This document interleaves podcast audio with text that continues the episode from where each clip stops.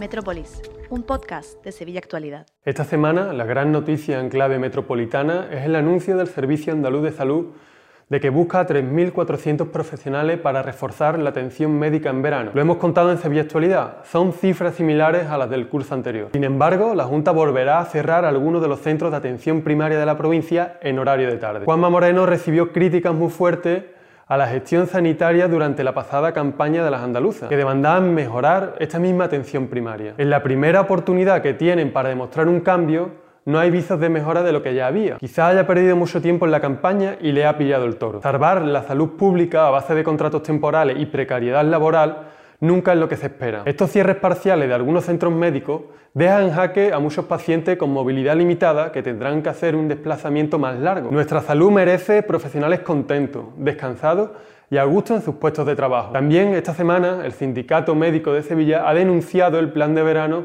que el ZAS ha preparado para el Hospital de Lebrija. De los 15 facultativos que se necesitan para asegurar la asistencia, solo 9 plazas están cubiertas. Esta carga de trabajo adicional por las 6 vacantes libres somete a una situación de ansiedad y de estrés a los profesionales que allí están, que además les dificulta desarrollar su trabajo en óptimas condiciones. Aunque ya sabemos que los sanitarios andaluces van a marcha forzada por la falta de contrataciones. El gobierno de Juanma Moreno no se ha escondido para reconocer que nuestra atención primaria necesita mejorar. Esta era una buena oportunidad. Ahora, con la mayoría absoluta, los ciudadanos esperamos cambios sustanciales que demuestren que la Junta y el SAS cuidan lo mejor posible a sus pacientes y profesionales.